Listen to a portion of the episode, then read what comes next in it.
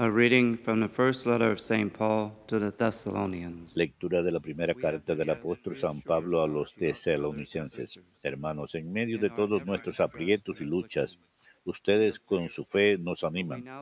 Ahora respiramos sabiendo que se mantienen fieles al Señor. ¿Cómo podremos agradecérselo bastante a Dios?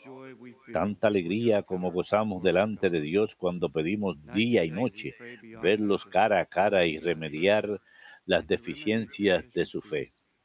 Que Dios nuestro Padre y nuestro Señor, nos, nuestro Señor Jesús nos allanen el camino para ir a verlos. Que el Señor los colme y los haga rebosar de amor mutuo y de amor todos lo mismo que nosotros los amamos, y que así se fortalezca internamente para que cuando Jesús nuestro Señor vuelva acompañado de sus santos, los presenten santos e irreprensibles ante Dios nuestro Padre.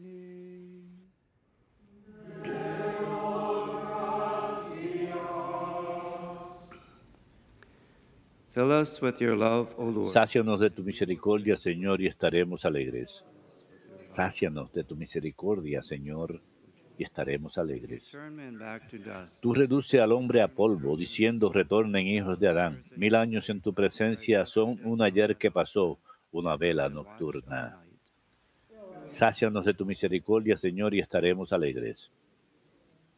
Enséñanos a calcular nuestros años para que adquiramos un corazón sensato. Vuélvete, Señor, hasta cuándo. Ten compasión de tus siervos.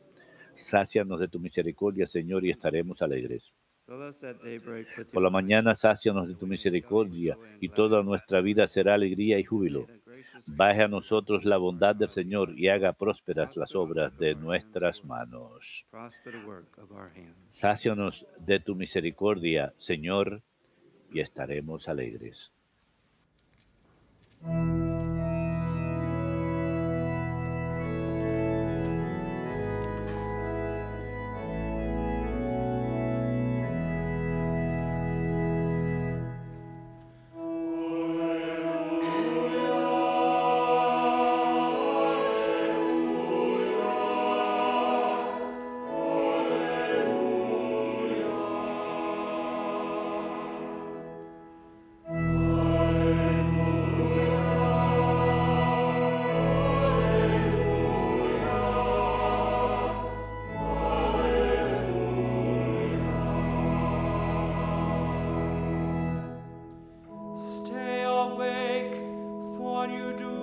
Estén preparados, porque no saben a qué hora va a venir el Hijo del Hombre.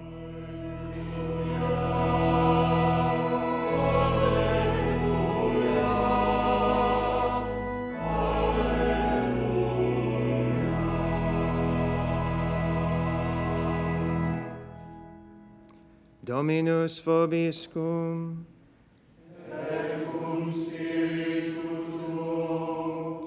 Lectio Sancti Evangelii secundum Matteum.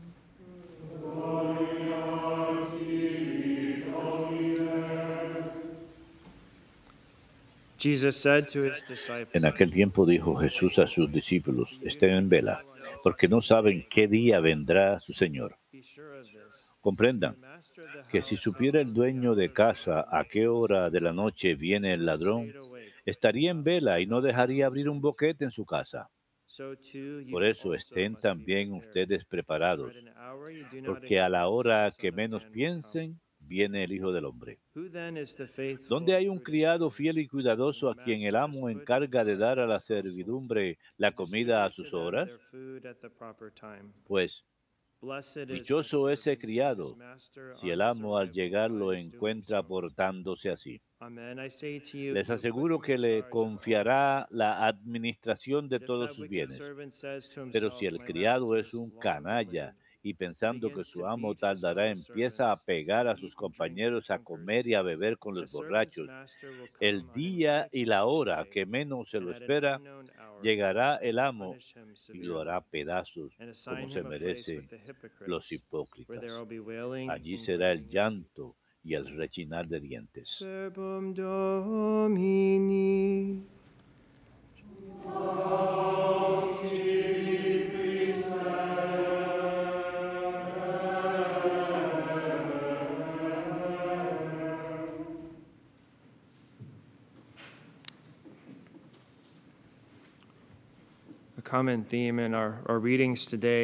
Común en nuestras lecturas de hoy es la necesidad de estar vigilante y says in our preparado. San Pablo dice en nuestra primera lectura de hoy, en su primera carta a los tesalonicenses, él está rezando para que los tesalonicenses se fortalezcan y estén libres de mancha antes de la venida del Señor. El Señor dice en el Evangelio que estemos preparados. la primera lectura de San Pablo, comienza expresando consuelo cuando se entera de la fe de los "We are sure about tesalonicenses. Él dice, hermanos, saber que permanecen fieles al Señor nos llena ahora de vida. Es una oportunidad God también para reflexionar acerca de nuestras propias vidas y agradecerle por haber puesto ciertas personas en nuestras vidas. Por seguro nos vemos inspirados por las vidas de los santos, pero también aquellos que no son canonizados que el Señor ha puesto en nuestras vidas, en especial aquellos que han perseverado hasta el final y disfrutan ahora la recompensa eterna. Le damos gracias a Dios porque su ejemplo nos fortalece en medio de las tribulaciones de la vida. San Pablo comienza asegurándoles que su fe se ha fortalecido, se ha visto animado y también en sus cartas sabemos que él pasó a través de muchas tribulaciones, así que el testimonio de la fe de otros today, le animó.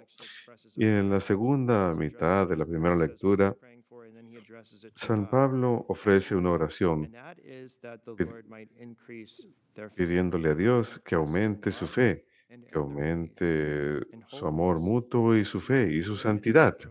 Sabemos que la santidad crece en la perfección de la caridad y reza que abunde el amor mutuo y hacia todos los demás. Ser sin mancha ante el Señor. San Pablo también pide la gracia de que pueda expresar el deseo de verlos otra vez, porque en el capítulo justo antes de este, en el capítulo 2, dice, he tratado una y otra vez de verlos, pero Satanás me lo ha impedido. Así que en su oración vemos su firme convicción de que Dios puede vencer cualquier obstáculo en nuestras vidas. San Pablo reza por esto, para poder verlos otra vez. ¿Qué hacemos cuando rezamos? Cuando hay obstáculos o tribulaciones, rezamos por esa intención y lo dejamos luego en las manos del Señor. Él sabe lo que es mejor para nosotros. No debemos titubear en presentar nuestras intenciones al Señor. Pero también reza, parte de la razón por la que quiere verlos es que no solamente se ve animado por su fe, sino que quiere verlos para remediar las deficiencias de su fe. No se trata de si es que tenemos fe o no. Él sabía que ellos tenían fe. Él dice que es para remediar las deficiencias, que aún hace falta progreso. Él quería enseñarles más plenamente para que sean más semejantes a Cristo en nuestras vidas. Sabemos que nuestra vida de fe es un proceso continuo en nuestra vida. Continuamos estudiando la fe y creciendo en virtud. No debemos considerar que hemos terminado. Es un proceso continuo y San Pablo expresa ese deseo en nuestra lectura de hoy. Digamos pues a ese buen ejemplo y el contenido de su oración. En el Evangelio, el Señor dice que permanezcamos despiertos porque no sabemos el día ni la hora en que va a venir. Y esto es muy útil porque si supiésemos el día y la hora, sería muy fácil volvernos cómodos y vivir para nosotros mismos hasta ese día o un par de días antes y recién entonces poner las cosas en orden. Pero el Señor nos dice que siempre estemos preparados. Da el ejemplo de cuando un ladrón viene a nuestra casa. Cuando el Señor vuelva nuevamente, habrá mucha gente que será sorprendida porque no estamos preparados. El Señor nos pide que estemos preparados y vivamos nuestra fe todos los días. Él nos dice, ustedes de esta misma forma deben estar preparados y luego nos ofrece una parábola al final del Evangelio de hoy de dos siervos. El ejemplo y dice que estos siervos son aquellos a quien el amo ha puesto en a cargo de su casa. Y esto ha sido interpretado como que el amo es Cristo mismo. Podemos ver la iglesia como su casa y se la ha encomendado a sus siervos para distribuir alimento en el momento apropiado. A menudo se ha interpretado, podemos mirar a los líderes espirituales de la iglesia, obispos y sacerdotes en especial, que les ha sido encargado proclamar la palabra de Dios y dar los sacramentos, pero no debemos, no debemos limitarlo solamente a los líderes espirituales, sino a todos nosotros. Podemos ver el papel de los padres a quienes se encarga el cuidado de sus hijos en la familia, pero a cada uno de nosotros como individuales también. Tenemos, nos, nos hemos sido encargados nosotros mismos, nuestra propia vida espiritual. Cada uno hemos recibido talentos y gracias en particular para la mayor gloria de Dios. Esto aplica a cada uno de nosotros. Utilizar esto y ser fieles. Y vemos uh, una tentación aquí. Tenemos al buen siervo, quien es fiel en llevar a cabo las responsabilidades diarias, pero, eh, pero el siervo malvado dice, mi amo se está tardando en llegar. Así que tenemos que tener cuidado de esta tentación, de que tenemos mucho tiempo. El diablo quiere convencernos de que tenemos mucho tiempo y que podemos trabajar en nuestra vida de oración, podemos trabajar en nuestra conversión, podemos encargarnos de nuestra conversión más adelante. En tanto que San Antonio del Desierto, San Atanasio escribió una vida de San Antonio del Desierto, donde dice que San Antonio solía animar a sus discípulos que cuando vayan a acostarse en la noche, no estén muy convencidos de que vayan a despertarse al día siguiente, porque cuando se levanten por la mañana no debemos estar tan convencidos de que vamos a llegar a la noche. No quería inculcar ansiedad en sus discípulos, pero quería convencerlos plenamente de que no sabemos cuándo va a venir el Señor nuevamente y hemos de vivir cada día fielmente, conscientes que el Señor puede llegar en cualquier momento y hay que estar listos.